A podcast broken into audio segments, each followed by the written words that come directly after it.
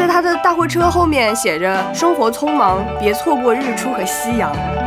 但这样的话，大家热爱生活的原因，得是生命中得遇到一个靠谱的托尼。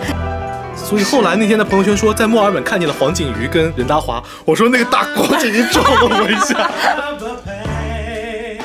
大家好，耶、我们又回到了这个小房间。After like two weeks，、Yeah 我们终于见到了彼此的脸。是吧？百树木丛生，百草丰茂。那也没哎有没有，，你为什么突然偷窥有一位选手？开始在路上，结果聊了两个小时，发现没有，并没有开机。哎，我看我的 iPad 放在这里，我还摘抄了一段。我那天我昨天在那个网上看啊，嗯就是那个罗素，啊，我们一上来就要热爱生活了是吗？热爱的挺快我要跟老板讲一下，昨我昨天我做了一些准备，啊！每一份努力的工作都应该被老板看到我。今天就带来给老板看一下。我离过来点，我感觉刚才声波比你站的有点远啊！我站的，啊你啊我我跪着，我跪着，不敢不敢。这样看，就我当初为什么会想到这个题呢？我当时有点奇怪，因为当时我想说这个题好像还蛮大的。这题当时是咱们的小助理珊珊在豆瓣上面刷到，呃，这个话题已经快要冲上热榜第一了。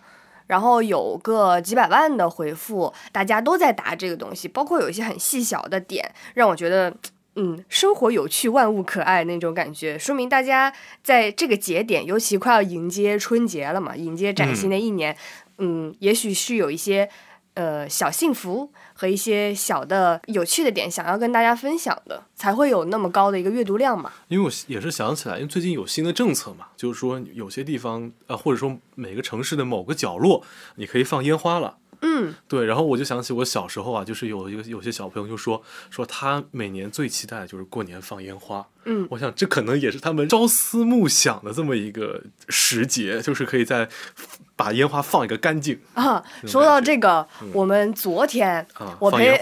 呃偶遇了一场烟花，哦，这样。在钱塘江边上。我们昨天去银行，嗯呃，做一些这个税务，啊然后我们那个开户行在下沙嘛。哦，对，所以我们讲说，哦，好久没有去下沙了。把这个事儿办完了之后，如果再直接从下沙回来，哎，是不是有点亏？那我说，那我们要不开车去江边走走吧？然后刚好是那个，呃，吃完晚饭，你可以看着这个天从白变黑，然后路灯亮起来那个瞬间，啊，啊我们就刚好在江边走，然后走到那个大概有个毛八千步的时候，我累。说累了，咱俩都刚阳康，差不多到这里了 然后我们往回走的时候，就看到，其实老远就先看到一个小男孩儿嗯在那儿放的那种很长的，长得像个金箍棒一样那种烟花，你知道吧？啊，就是一葱炮一葱的就是炮呃，也是炸开的烟花，啊小烟花，然后他就对着那儿放，我们就远远的走向那个小男孩儿，看、走到他身边，他已经放两根了。啊，然后我们我们剩想说，下两根给我。我是这么想的，我当时想说，能不能让我放一根？然后他爸从呃，他他他跟他爸一块儿啊，他爸骑了一辆电瓶车，啊然后那个电瓶车的那个后备箱盖儿打开，他爸说。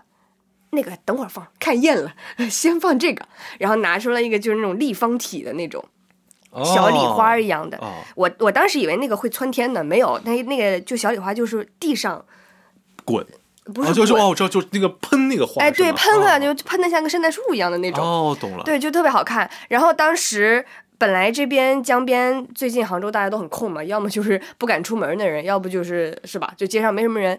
然后由于他们突然放起来烟花，哎，这个江边的人渐渐的聚拢起来，大家都在这边看烟花。嗯，然后呃，还有几个健身骑自行车的人一边穿过那个烟花，一边喊：“救命啊！不要炸到我！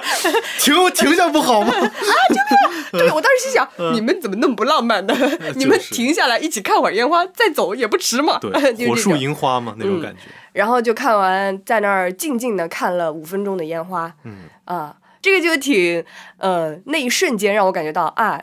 热爱生活的一个小理由就这样产生了。啊由于我们生活当中会遇到的一些偶然碰到的浪漫，嗯我们没有准备的，我们没有期待说，我今天在钱塘江边上走啊，我会遇到一个一场烟花，会遇到一对儿骑电瓶车的父子在这儿放烟花，根本没有想到这件事情。嗯，然后它突然就这样子发生了在你的眼前，我觉得嗯很不错。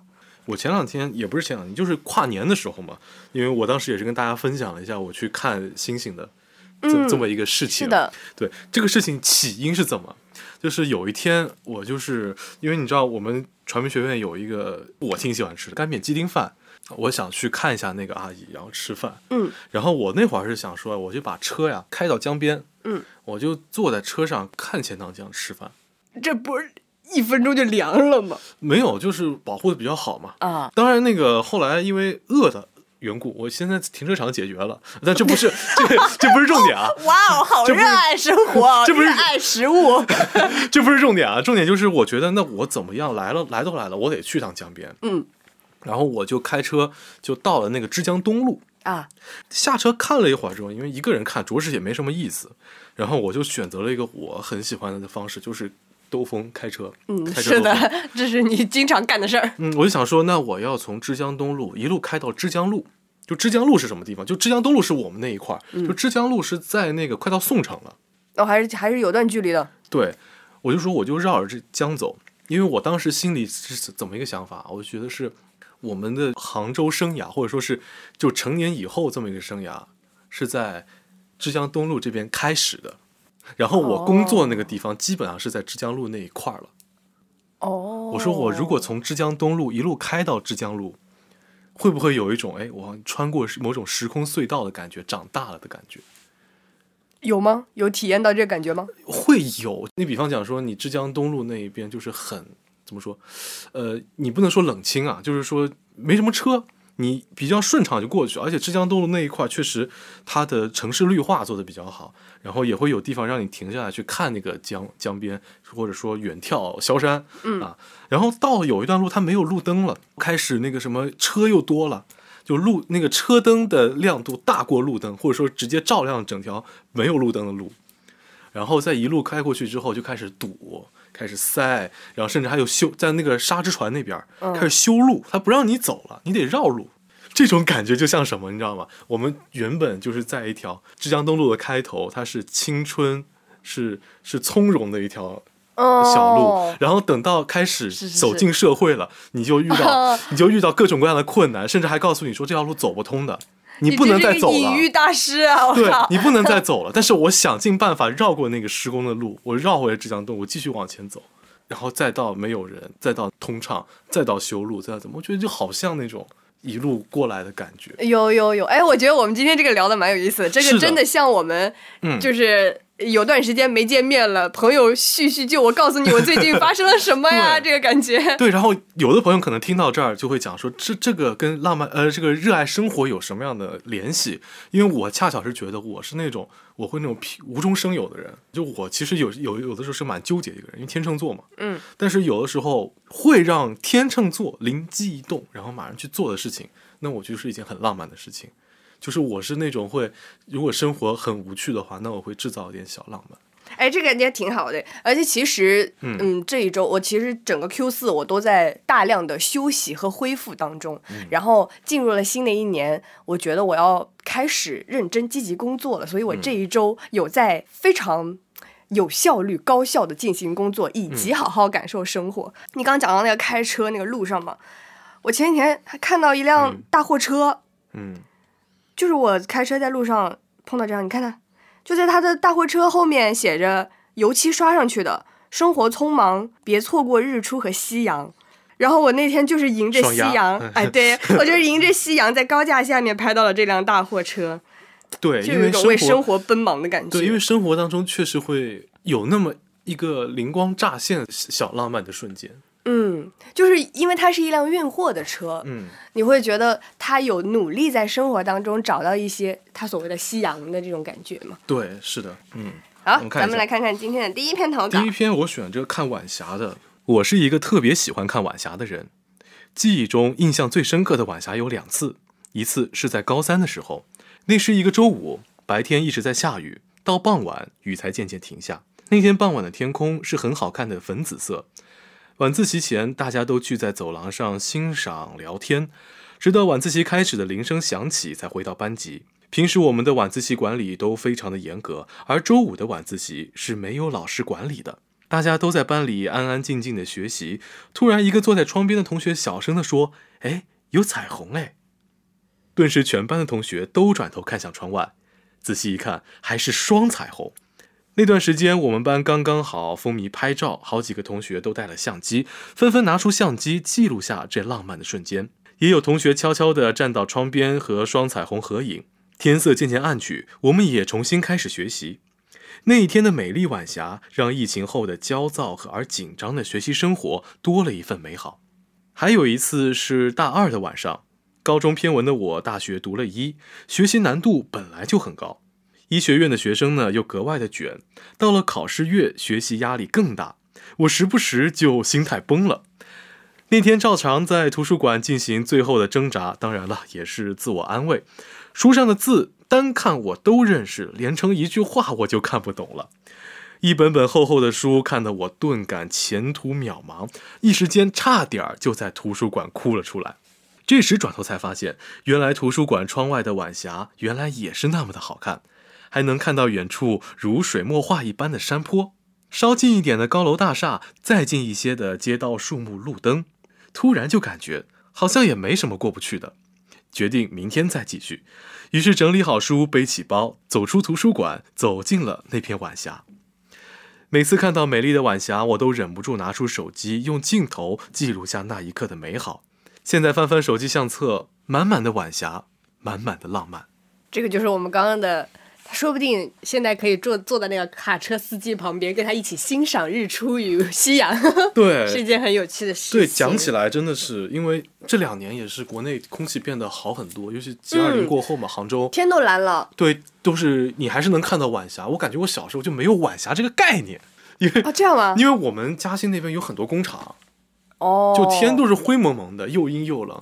G 二零过后，有些工厂就关停了嘛，嗯，然后我才能够看到一些。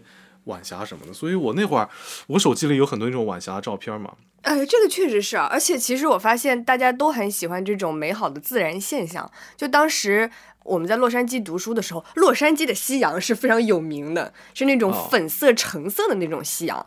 感觉在大家在那儿上了这么几年学，只要是每一天能看到好看的夕阳，大家还是会拿出手机拍照，就不会说我们已经见怪不怪啦，我们每天都能看见。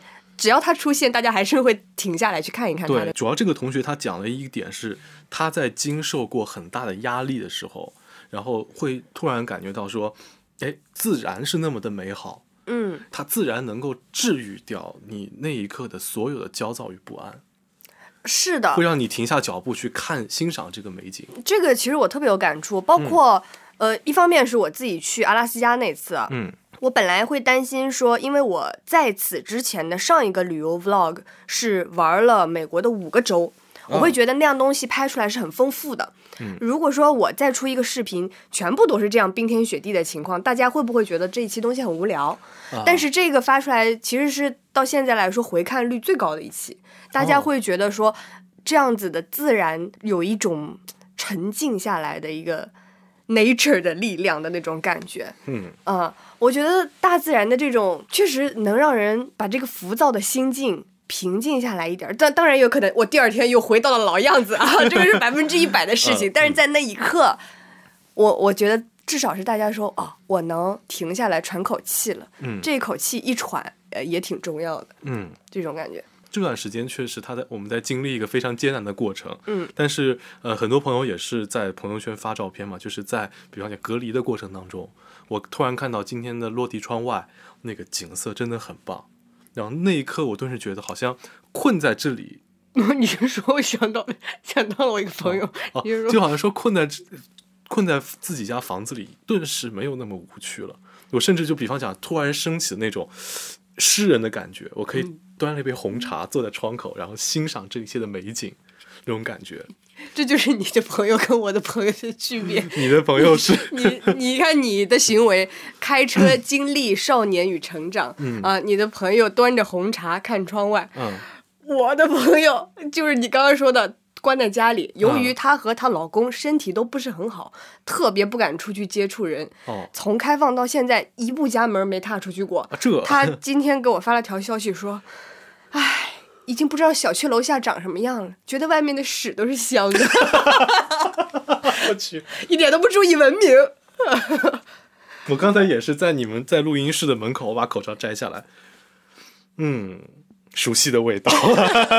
就是这种感觉。对，因为因为那个过于谨慎，就是你看我现在头发特别长，只能戴发带，也不敢去那个理发店理发店。然后有一天我穿那个羊羔绒的衣服，它是那个嗯就是亮色的。然后我看了家里两个两条发带，一个白的，一个黑的，我想怎么能戴黑的去吧，我就戴了一条白色的发带。嗯，因为头发是黑的，所以你像今天戴黑发带，其实没有那么看不太出来。但戴白发带就特别的明显了。然后老板看了我一眼，说：“说舒华，那个真的生病也不用把把那个坐退烧月子带着，对对？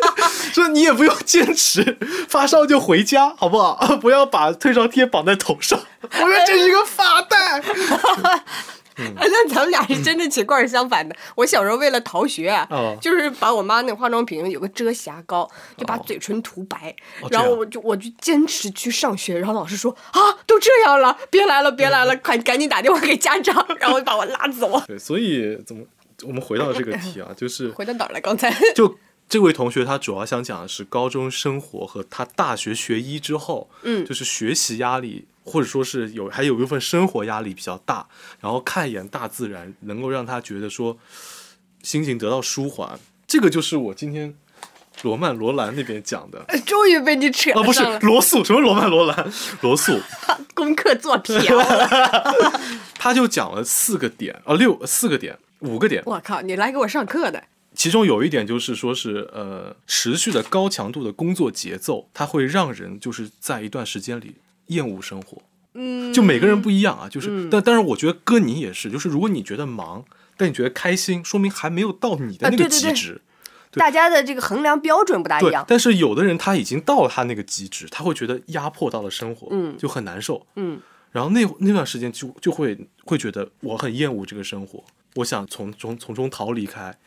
呃，是，我觉得其实有很大一部分人是这样子，所以拖延症啊、嗯这种词儿才能在这个 文化当中蔓延开来嘛。嗯嗯嗯然后，呃，这个是一方面，就大家更合理的规划自己的任务。嗯，然后还有一个是，我觉得如果真的你每天都排的很满，然后你也嗯认真做了，你还是做不完的话，那就考虑换份工作吧。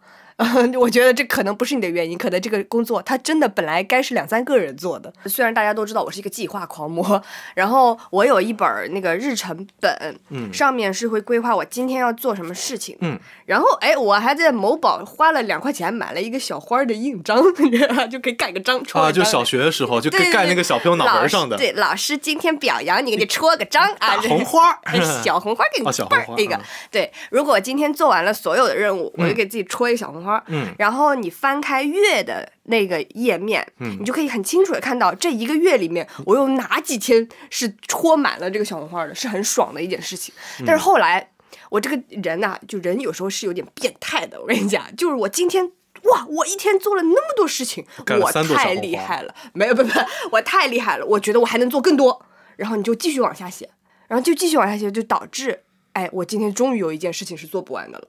我之前有那么一两个月，一个月里面可能就只有五个或者六个小花儿，然后我才发现，不是我效率低，是我真的把事儿排的太多了。这个就变得非常的不合理啊！就大家不要这样。虽然这个讲的有点严肃认真了起来，我们还是轻快一点，讲一些热爱生活的东西。对对对，我的意思就讲说，你把你的工作排清楚了之后，你才有时间去热爱生活。好，圆回来了。厉害 厉害！，因为就是就像我我昨天随笔里也有写，我对于我来讲，对于书华来讲，什么是热爱生活？就是工作做完之后回家能够自己做饭，就是热爱生活。我的天，这个这我真的很佩服你和董老师，你们俩这个。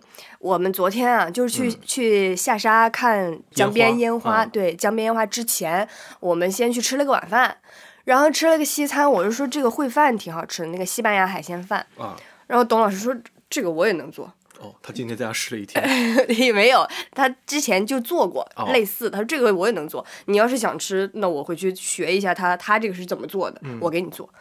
我就很佩服你们这个呃，愿意把自己的时间精力在琢磨一道菜品上面。嗯我之前听一个播客节目，我忘了，可能是两室一厅或者啥节目，我忘了。打钱啊，谢谢。哎反正是一个女生，嗯然后那个女生就在讲，她也没有什么其他的兴趣爱好的，嗯她就是喜欢做饭，但是呢，她也不会去学习很多的菜品，她就会煮一一道鱼。他觉得我很享受这个过程，是因为每一步我都知道它会发生什么，因为我非常的熟练，我知道我在期待什么。我开锅的那一刻，我很明确的能够预想到，我打开盖子那一刻，我会看到什么样的景象。嗯，我知道它会是尝起来什么样的味道，我知道我拿这道鱼给我的朋友们吃的时候，他们会是什么样的心情和感受。嗯，一切对他来说都很可知，所以他享受的是这个过程，他没有什么其他的拿手菜，他就会喜欢做那道鱼。然后董老师也是，他昨天就讲到说，我到目前为止做的最稳定的一个是卤肉饭，一个是焖面，就这两道菜，他说我是做出来绝对没有问题的。嗯。然后当我不知道我要吃什么的时候，我就自己做这两个其中一个，我就知道我今天这一天不会因为吃饭这件事情过得很糟，哦，就不会像我有时候我点到一份难吃的外卖，说哎气死，然后就一天心情都不好，哦就这种感觉。这个东西就是我生活当中一个我不愿意花时间精力在上面，但它确实会影响到我的对生活的热爱的这么一个事情。跟我玩游戏一样，我玩那个英雄联盟，就是我会好多个英雄，就是单拎出来一个可能不行，但是我好多个都会。做菜也是，我好多菜都会，但是它可能未必每道菜都那么精致啊，就没有。嗯我是属于什么？就比方讲，我今天出去吃饭，就像小当家一样，吃完就叮一下，噔噔噔噔噔噔，就开始开始冒。我说这个好吃啊，我就开始就是细琢磨，嗯，就这边咂摸嘴，我大概猜它是里面有什么样的料，然后我就照这些料买，或者说哪天在家，我就想说，哎，那天在那边的那个豆腐火腩饭，嗯，之前博客里讲的，嗯，那天在家说有剩饭。可以蒸一下，就是就是可以有饭了嘛，对吧？嗯，我说那今儿要么就做一豆腐火腩饭吧，然后就出去买菜，买五花肉，怎么怎么开始做，然后做出来不是给你们看了吗？嗯，那一刻成就感爆棚，然后吃完之后开始饭闹饭晕的时候，依旧在那边快乐。除了洗碗不太快乐，但 但那个过程真的很快乐。买菜对于我来讲，它是一个非常爽的一个过程。那我以前啊，就是我墨尔本那边有一个，就是我们听这个节目的澳洲同学一定知道的，有一个叫做呃 叫 Queen Victoria Market，哦。Queen Victoria 就我们叫它维妈，就就维多利亚市场。啊，那个地方就是真的，它甚至是一个景点，因为它那个菜市场修的就富丽堂皇，它外面那一圈就是那种一看就是那种维多利亚时期的建筑那种感觉，哦，对，然后你走进去，里面就是有有什么香港人啊、澳洲人啊、印度人啊，嗯。什么人都有。然后卖着最新鲜的海鲜，它跟国内不一样，因为那个也不是这儿真不是崇洋媚外啊，各朋友们，因为 那防杠声明，我觉得国外的那个 Queen Victoria Market 是他们是把它当景点在经营的，它跟一般菜市场不一样。当然也有脏菜市场啊，但是维妈它是真的不脏，因为它就是当景点在那边弄的。你这话说的让我想起了那个著名的防杠声明，嗯就是说 叫什么铃木谁说的我忘了，一个日本人说，当你要说一朵花真美，嗯然后就会有人说肯定也有不美的花，嗯，然后你就会说嗯。有美的花，也有不美的花，这句话就成了一句废话，所以不要在意这些杠的人说什么你想说什么就说什么。对，所以我就讲说，当脚步放慢下来的时候，你可以体验一下。嗯，就当脚步放慢下来的时候，你会发现有些东西它确实有它自己的魅力在，要不然那些阿姨阿叔为什么会去喜欢买菜？因为确实给他们的一种很生活的感觉。这个是的，而且我我就是从这两年开始，就你说的慢下来。去感受一下嗯周遭发生的事情，嗯嗯这个东西，然后我就发现了，其实我有这个获取情报的天分。就是之前咱们还在做核酸那个啊排队那些时候，哎，我发现这就是一个交流小区内部情报的好机会。我今天知道什么新闻，取决于我前后的阿姨在说什么，然后加入他们。就包括像咱们楼下那个建筑，不是听令框造了有快一年了嘛？嗯我们一直不知道它是什么，这是个小区还是个商场？我们当时一直在问来问去，它到底是个什么？我说下去问一下不就好了吗？为什么要猜呢？这些事情。嗯嗯嗯哎，当天我们就问了下面一个钢筋班的大哥，他说这是个学校啊，啊，就我们每天在这搜集情报的时候，发现也很有意思，你就会感觉到我跟这个世界。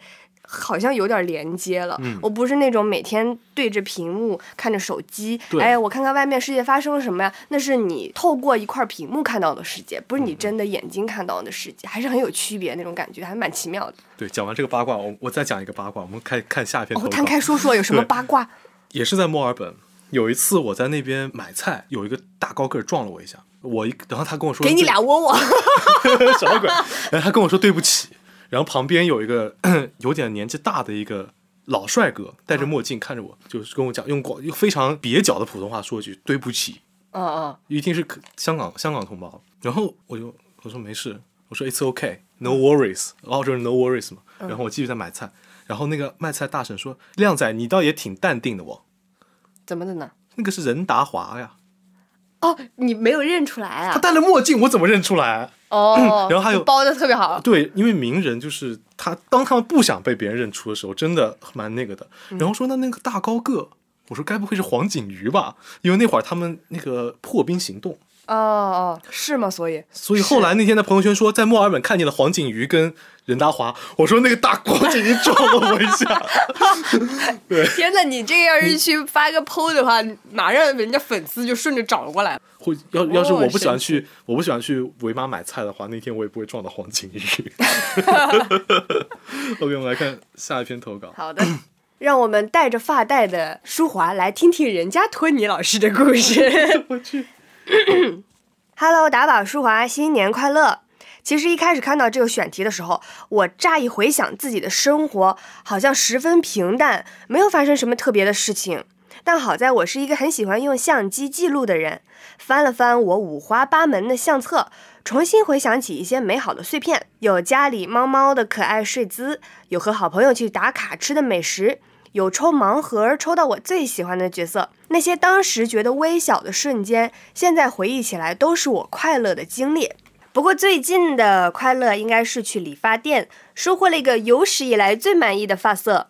新年新气象，又到了我一年一度染头的时候，是我最兴奋，也是我最纠结的时候。考虑到本就发量不多，所以我并没有打算漂。然而不漂，我能选择的颜色就很有限，特别是我头发本身就特别黑。几乎每次去理发店染头，我都能想到托尼会跟我说什么：“你头发太黑了，太难上色了，和你妈妈头发一样。”去年染粉棕，其实就是红棕，和我想象中的完全不一样。而我又是不会拒绝的人，其实不太满意，但仍然强颜欢笑。这次我在小某书上精挑万选，选择了一个蜜茶棕，和托尼确认过就开始染了。这一染就差不多三个小时，染走两拨人，我还坐在那儿。期间，三个托尼轮番来看我头发的上色情况。第一遍染完了，看着有点暗，我说我想要亮一点，就染了第二次。托尼和我说，因为每个人的发质不同，染出来其实会和照片不一样。对，每个托尼都是这样说的。而且 蜜茶棕偏冷色调，更难上色。我这种一般就只能达到百分之七十五的相似。听到这么说，我其实对我的头发并没有抱太大的期望，感觉染出来可能就普普通通吧。但是在等我染完另一个托尼在那剪头发的时候，他问我染什么颜色啊？挺好看，清冷挂又显白。因为没戴眼镜，我其实看不清，我就嘴上附和了一下。但是这个时候，我的内心已经有点小期待了。终于剪完头发吹干，托尼解开我的理发围布，我戴上我的眼镜儿，就像是开盲盒一样。这短短的两秒钟，我脑内想象了任何可能的颜色。戴上眼镜的那一刻，我真的眼前一亮，猴猴看啊啊！虽然和我找的图还是不大一样，但是却意外的超出了我的期待。标准的茶棕，带点青，因为染了两次的缘故，室外看起来是浅棕中带着点闷青，在阳光下头发边儿还泛着金光。我在路边疯狂自拍，然后发给我的朋友看，全部都是好评，都在夸我头发颜色好看，我心里美滋滋的。我想，看似平凡的日子，每天也有崭新的事情发生。这些事情并不惊天动地，但的确闪闪发光。新的一年，大家理发，呃，祝你们都理发不翻车，都能天天开心。谢谢这位朋友。我很喜欢这种小故事，嗯，就这就是大家的生活小，确幸。对，这是大家生活。我们没有每天都有那么多惊天动地的事情发生，但是我们能在平淡的生活中找到那么一点点有意思的事情，给今天一天的生活注入一些小能量，我觉得就很不错了。嗯，哎，我这个插一下，我先讲一下这个相机这事儿。我前几天刷到一个博主，嗯他有一个那个胶片机，那个胶片机一共只能拍二十七张照片儿。然后那个胶片机，我后来发现那个品牌方其实也有送我一个，我放那儿一直没用，我呵我不知道怎么用，就是一次性的，拍完二十七张就没了。哦然后那个博主他就很有想法，他就说我要每天拍一张照片儿，嗯，我就拍今天我觉得最值得记录的这一个时刻。一开始他会觉得。我我好像每天都都有好多东西值得拍哦，但是其实你发现真的坚持二十七天，你到后期，因为每天其实过的生活很重复、很类似嘛，到后面就发现啊，好像真的今天要找出一件让我真的要用这么珍贵的一张相片纸去记录下来的事情，好难啊，这种感觉。胡适之，你再打麻将。对 对对，今天打麻将，第二天打麻将。是这个感觉，对。然后，但他最后把这个二十七张照片洗出来的时候，我就觉得是一个很有很成有就感的事情。对，很有成就感，很有意义。但我反观我自己，我是一个特别不喜欢拍照记录的人。嗯嗯我我包括现在做视频也好，什么东西，那些东西都是我刻意的，我觉得我应该要留下点什么，我才去这样做的。这个是我的理智驱动我的情感在操作，而不是说我看到这一刻，我好想把它拍下来，这个感觉我很少很少有。我最近在。试图，呃，觉得说我要像这个博主一样，我记录一些我觉得有意义的、值得记录的瞬间。嗯，因为那些视频虽然是我强迫着自己拍下来、记录下来、剪出来嗯发出去，但是回看的时候是有意义的，以及大家一起看它的时候，啊是觉得嗯，幸好我们当时留下了一些东西，这种感觉。我还以为你说我以后只拍有记录的视，呃，有记录意义的视频。所以朋友们，我在这儿声明，我月更。以前不就是月更，嗯以前都快要年更了。讲到这个，我想起我托尼，我托尼真的是，我看着他一步步长大。我第一次跟他剪头的时候，他还是一个呃不知名的小托尼。嗯，那会儿他剪头发只要六十块钱一次。我上一次找他剪完头发，他说那这次两百块钱。我说什么？我说你已经长那么贵了吗？就这一三两年来，我来杭州开始找一直找他剪头发，六十变成八十，变成一百二，变成一百八，再变成现在两百。我说现在这是他的技术有飞升，还是说他职位飞升了。我说你以前一百八的时候，你还可以那个什么。大众点评买个券儿，现在连券儿都没有。他店长剪头发不能用券儿。我说好，行行行，那你这老顾客，你得跟他谈一个单独折扣，是就烫头发会打折，打八折。剪还是给你两百他说加垒一块儿，到时候可以打七五折。啊？那还行，还是还是会做生意的。然后我就问他，那都单趟就八折呗，然后就觉得有漏洞。他说反正就七五折吧。我说好好好。这个大家拉锯一下都好谈的。我这砍价狂魔，董老师生日啊，不是什么变成他生日，我生日那天我们在乌镇嘛，嗯跨零点的那一刻，我就在帮他讨价还价。他当时买一件 T 恤，哦，刚好那个摊主是一个做潮牌设计，我们跨零点了，我看他也快收摊了，我就在那跟那扯东扯西，给我们个收摊价。他又他就说他做艺人管理的，啊扯东扯西，说我认识谁谁谁，也在那装逼，呃说来说去，哎，他说到了懒惰，我说那你认识懒惰，你认识 Tango Z 吗？他说。认识啊，Tango Z 是我什么什么？我说哦，这是他制作人。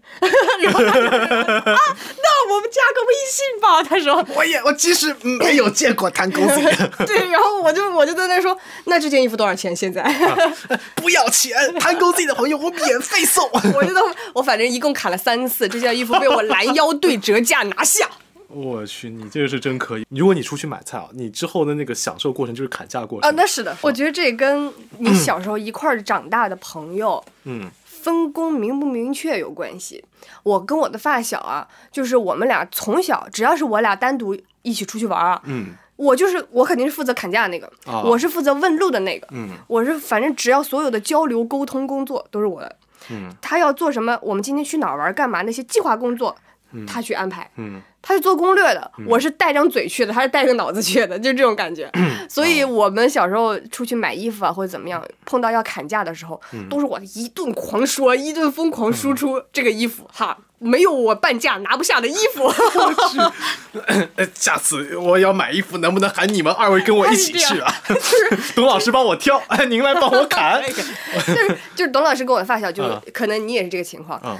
当你真的很想砍价，但是我又没有掌握这门技术，比方说你个大蒜，那个老板娘是十刀，我真的很想砍的时候，我那个发小就会憋出一句：“能便宜点吗？” 对对对对，我就是这样的，然后如果老板说不能，这已经是最低价，好的。我就是这，哎呀，我就是这样子的，确实。哎，其实我有一个，但是我不知道他讲出来会不会太长啊。我以前因为他讲那个托尼嘛，我以前呃豆瓣上收藏了一个非常经典的帖子，啊是什么？我找找看啊，是什么？他在法国香榭丽大街剪烫了个头儿，那个，哦，然后烫是游记吗？那种？不是就是那个呃博主的文笔很有意思，我找到了，嗯我们来看一下。首先，这个组的名字就叫烫头失败组，哦 然后这个组的头像是一个步惊云。哦，懂了。你之前那个，嗯，对懂了懂了。因为我们在讲在国外剪头这个事情啊，我想到了这篇帖子。这个帖子的名字叫“来自法国香榭丽舍的步惊云前来报道”。你听啊，他这他这一整段都是经典文学。嗯，半年了，半年了，这段伤痛还是停留在我的内心，难以忘怀。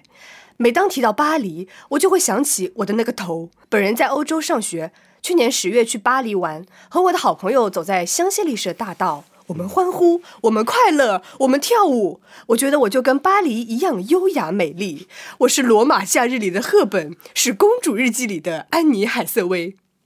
于是我想，为什么我不在巴黎做一个造型呢？为什么我不趁此机会在世界美丽、时尚、浪漫之都烫一个高贵的头呢？在我的幻想里，等我回学校，大家看到我惊为天人的美丽头发，都会纷纷前来打听我是从哪里做的。然后这个时候，我就能仰起头，不卑不亢，不慌不忙，冷静而镇定地回答大家：Paris。现在回忆起来，整个店里基本都是中年女性，但我仍然没有意识到危机。我心里想的全是：来了，我即将拥有一个真正的法式刘海，真正的法式大波浪。我用我那五毛钱的法语，结结巴巴的给我高贵的托尼老师描述了一下我大概想剪的长度，就叫她托娜吧，毕竟是一位女性，她不会讲英文，但她能在我的眼中看到对美的渴望。他连连点头，眉宇中充满着自信。我激动地跳起来，握紧他的手，疯狂点头。我们用眼神完成了一场对对方无比满意的肯定。Without any 废话，我开心的洗了头，躺在了烫头发的椅子上。托娜拿来了一堆熟悉的卷棒和皮筋儿。我的好朋友似乎察觉了一丝端倪，他说：“你觉不觉得这个卷棒好像有点小？”我仔细一看，似乎是有一些小，但我不在乎。我淡定的带着一丝微不可察的怜悯，对我的姐妹说：“你这个乡巴佬。”这里可是巴黎。在拆卷的时候，我已经有了一丝诡异而不安的感觉。我在心里跟自己说，还是要冲水的，冲完水会好很多。因为托纳老师跟我见过所有凡间的托尼都不一样，自信上手，行云流水，举手投足之间散发着巴黎女人的魅力。冲完水，再坐在理发镜儿前面，我的脸上已经不见了笑容。我扭头看向托纳，他似乎也有一些慌张。但他很快镇定了下来，举起手中的剪刀。我明白了，他还要剪，或许还有救。剪完之后，我的头就像绵羊的屁股，绵延不绝的小卷儿，从头皮到发梢。更荒唐的是，我的发质就像被晒了九九八十一天的稻草，干枯而暗淡。我不敢置信的晃动我的头，我希望是我观察的角度不对，但是不管我怎么看，它都是一个绵羊屁股。然后托娜用 Google 自动翻译跟我说，卷度在半个月以后会变得自然。你看你的发量是不是增加了很多？我不记得那天我是怎么样走出理发店的了。铁塔的美景我也不太记得了，因为我一张照片都没有拍。卢浮宫、凯旋门，我没有留下一张照片。后续是我回学校之后。当时的男朋友就劈腿分手了，我不知道跟我这个巴黎卷儿有没有关系，只是他劈腿的那个女生 头发又长又亮，不管是谁看了都要称赞一句“美丽的大波浪”。我之前也有这样的感觉，我近视比较严重，还有散光，剪头发不要摘眼镜嘛。嗯，就我这样子看着那个镜子里的自己的时候，我就也也会觉得有一丝不对。他说完了，他万一给我剪坏了该怎么办？然后等到我的托尼说啊，好了，你去冲一下水，我给你吹。我说，然后我还带着这个心情躺到那个椅子，他给我弄好之后，然后我坐那边，眼镜一戴，哦。还好还好，没有翻车，果然是我最信任的人。那 那个时间真的很煎熬，他刚才那个完全的表现出来我的感觉，就是一直在说服自己，也许下一步会不一样的，也许下一步会不一样。对对对，是的，是的，还好我的托尼没有让我失望过。对，哎，那这样的话，大家热爱生活的原因也得是生命中得遇到一个靠谱的托尼。对对对，所以所以我现在有的时候工作非常努力，努力去赚钱，养活你的托尼，养活我的托尼。他如果他如果以后三百块钱一个一个一次了，那我可能就再也不去了。我们看一篇投稿。好，这边是一位来自江苏的网友啊，让我来扣住这期题目啊。人间有温度，这是我一直追求和相信的。我曾经很长一段时间不再打开短视频 APP，因为我要备考二零二零年底那场新传研究生考试，真的是一段很煎熬的时光，精神是极度敏感和脆弱的。把我从这个糟糕状态里救赎出来的是我的舍友，他真的是一个超级 nice 的人，会观察身边的小事，能够乐此不疲的在自己和他人的生命中发光发热。他能够莫名其妙的跳起一些不可言说的舞蹈来逗我开心，还能够在每天在外面拍一些稀奇古怪的照片和视频，分享一天的见闻，甚至他还会特地把自己看到的短视频搞笑片段下载下来发给我。真的，现在想想，那年备考时光还好有他。虽然后来因为升学和工作不在同一个城市，见面的机会也少了，但是我们依旧保持着朋友圈的沟通，依然学会关注彼此的生活。现在他这个小太阳，估计在别人的生命里发光发热了吧？如果要我讲我的考研故事的话，他应该是无法忽略的存在。他是我二零二零那个冬天里校园时光里感受到的温暖。真的要说一句。小欧，谢谢你。在今年九月呢，他研究生顺利毕业了。我是向往朝九晚五的平淡生活的，所以我毫不犹豫地选择了考公。但是无奈的落榜，也无力再苦战一年，因为我知道考公这一年又是我内耗的一年。这次已经没有人间小太阳来照亮我了。但是呢，我又期盼稳定的工作，那我怎么办呢？我就各种东考西考，终于考上了家边上的国企。说实话，我是被网络上各种职场前人忠告啊、前车之鉴这些东西搞怕了。好像在他们眼里，职场都是坏人，都是尔虞我诈。对于同事，你只能提防。但是现实生活中呢，我的经历可以说是狠狠地打了他们的巴掌。我收获的是一群关心我、照顾我的同事姐姐们，还有一个懂得循循善诱的领导。由于单位在外地嘛，需要租房。可是对于我这点儿工资来说呢，租房的钱得占工资不小的比例了。还在我看房犹豫的时候，主任给我发微信说：“我帮你申请住房。”哦天呐，我当时不知道这个两三千的房租对于我的收入来说意味着什么。现在来看，主任真的帮我省了很多。还有就是我们主任真的很肯给新人机会，各种活动还有项目都报我。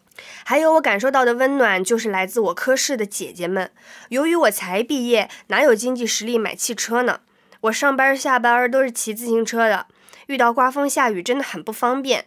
于是有个家住在我边上的姐姐就说：“下次下大雨，你给我打电话，八点之前我从家里出发，我可以顺路去接你。”虽然后来下大雨，我也都没有麻烦过这位姐姐，但是当时听到这句话的时候，感觉整个人都是暖的。还有就是最近我一直养在家里，又是一个人住，知道我做饭水平几乎为零，然后一个姐姐就主动微信我，问要不要给我带点她做好的菜，方便我热了可以随时吃。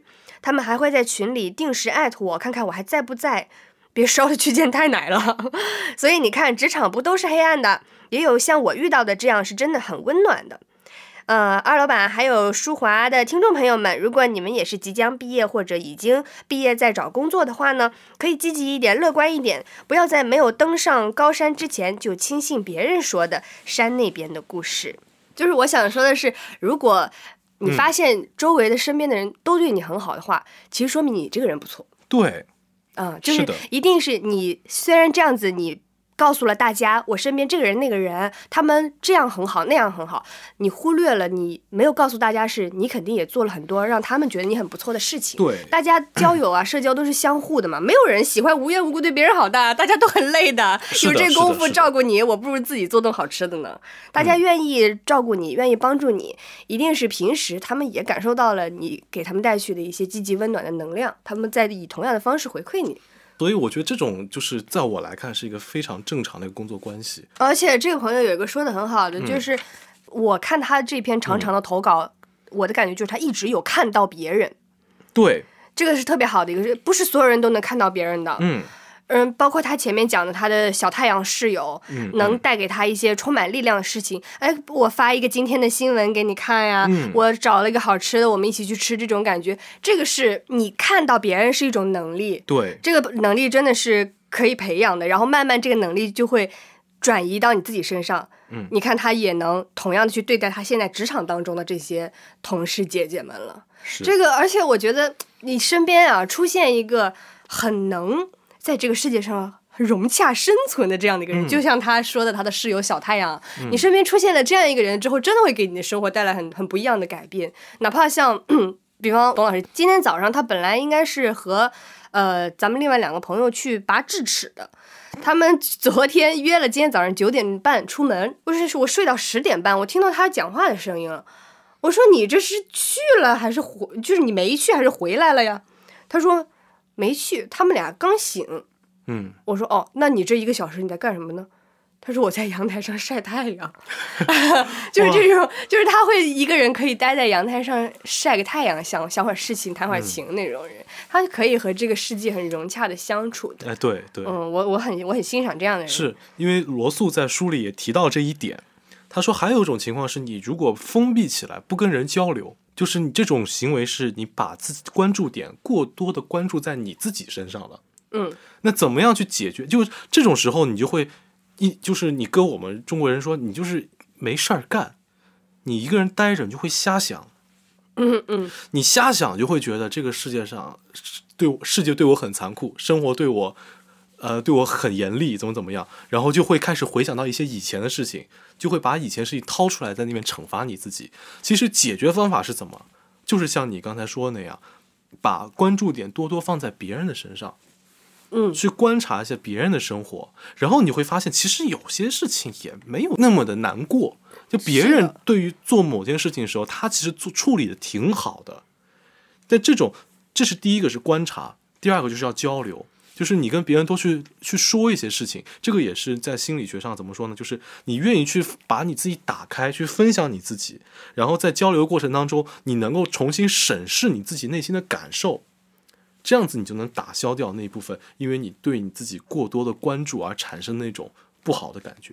大家都听出来，舒华最近真的在看了很多心理学方面的小知识啊，然后他也很乐于分享给大家。就是咱们今天嗯这个话题啊，嗯当时发出来的时候，我就看到有一些朋友他们在说，我觉得我的生活没什么值得热爱的，我没有什么可以热爱的东西。嗯，我当时的感觉就是，大家现在是不是对于热爱生活这个东西想的有一些宏大了呢？就像我们今天讲的一些非常小的理由，比方说，呃，我看到一辆洒水车路过喷出一个彩虹这种小的事情，嗯这个东西很多时刻也许不能成为大家说我热爱生活的一个非常长远的、强大的支撑那种理由。但是，当你的眼睛开始观察到生活一些细细小小的时候，我觉得你也许生活的颜色和温度会变得不一样一些。讲嗨了，我讲了一些这些东西。聊天嘛，嗯，我们都是怎么绕回来的？嗯，都快十一点了，我都没吃饭，我都忘了这些事情了。这就是录播客的快乐。对啊，对啊，就是我刚来的时候还觉得有点饿，我想吃录完之后赶紧吃个东西吧，吃一煎饼果子也行啊。但现在一点都不饿。可以出去吃个饭啊，我们一会儿热爱生活嘛，出去吃个宵夜吧。那要不就录到这里结尾吧，戛然而止。戛然而止，又戛然而止。上次还说戛然而止事情不要再做第二遍了。啊其实我觉得可以，就是我们身体力行，带领大家要热爱生活。对，对，就是因为对于我们中国人来讲，美食就是生活里最亮的那颗星。对呀、而且我觉得，尤其现在这种大家经历过一遍是呃身体健康的考验之后，就更加觉得我想到什么事就要去做，嗯我有什么想吃的东西我就要去吃，我有想见的人我就要去见，这种感觉。是这样的感觉。好，祝大家都能永远热爱生活，对，干巴得，戛然而止。戛然而止。to hurt you. And I'm sorry I made you cry.